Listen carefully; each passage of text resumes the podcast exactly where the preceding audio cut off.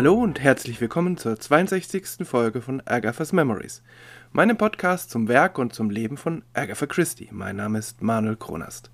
Im Moment komme ich leider gar nicht so häufig zum Podcasten, wie ich das gerne möchte.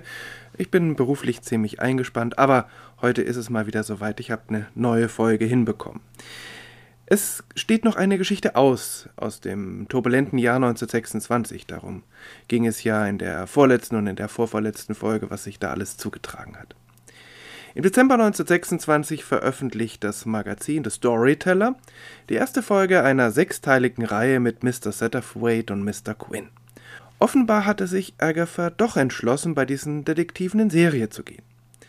Die erste Folge dieser Miniserie heißt At the Crossroads an der Kreuzung.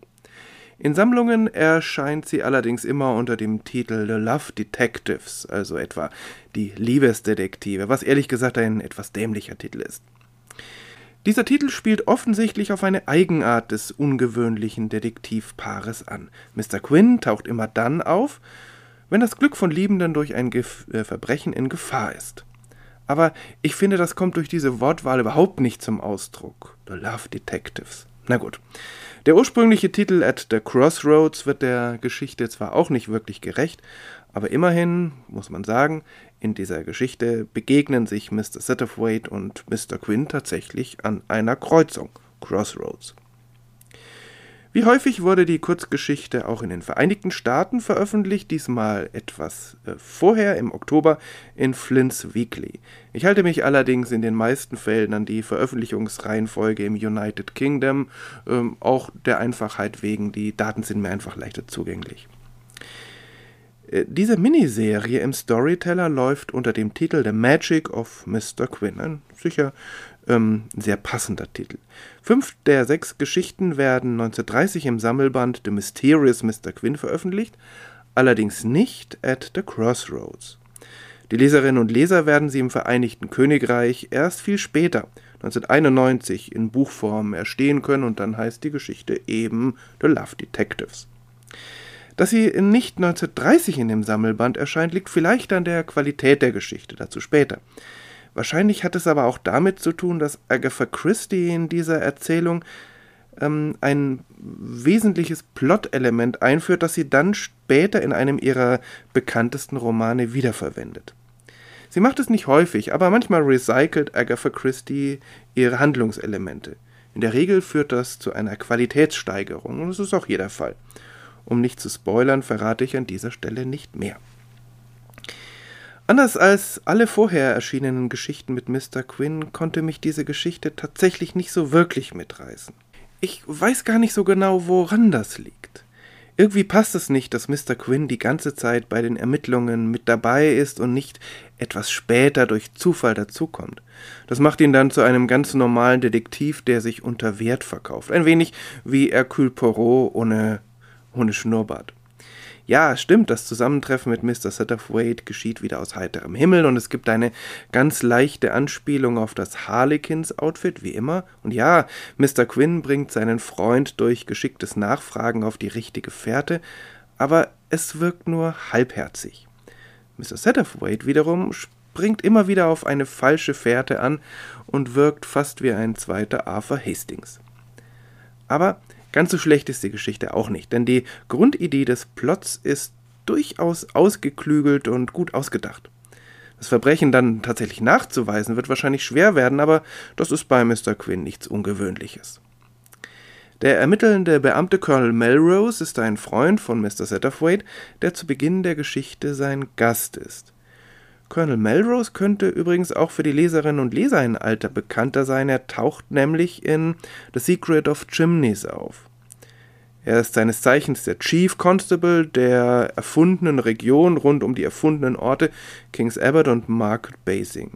Und als Chief Constable bekleidet er den höchsten Rang der britischen Polizei. Auf den ersten Blick ist es überraschend, dass ein so hochrangiger Beamter nun zum Tatort einer simplen Mordermittlung gerufen wird. Allerdings wird das in diesem Fall daran liegen, dass der Ermordete eine wichtige Persönlichkeit war, nämlich Sir James Dwighton, ein Adliger aus uralter englischer Familie.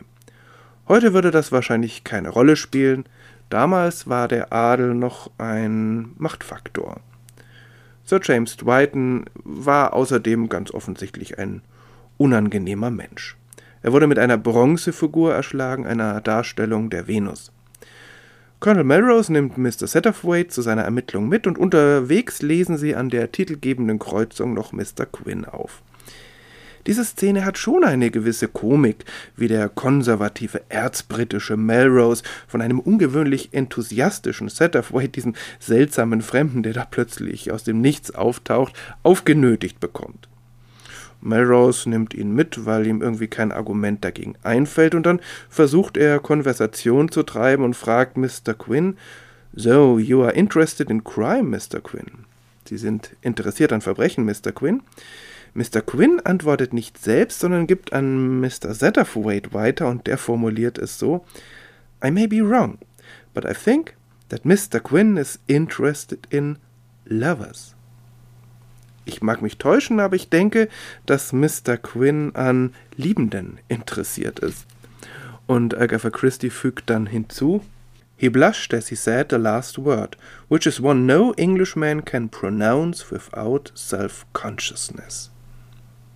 Er errötete, als er das letzte Wort sagte, das kein Engländer aussprechen kann, ohne verlegen zu werden.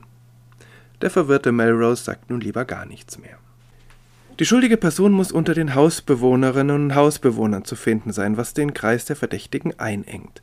Da ist Laura Dwighton, die Witwe, eine wunderschöne Frau, die Satterthwaite an die Giftmischerin der Renaissance, an Lucrezia Borgia erinnert, nur leider wurde Sir Dwighton nicht vergiftet. Dann ist da der Hausgast oder besser ehemaliger Hausgast Paul de Langlois. Ein sehr gut aussehender junger Mann, der offensichtlich aus dem Haus geworfen wurde, weil er ein zu großes Interesse an seiner Gastgeberin gezeigt hatte.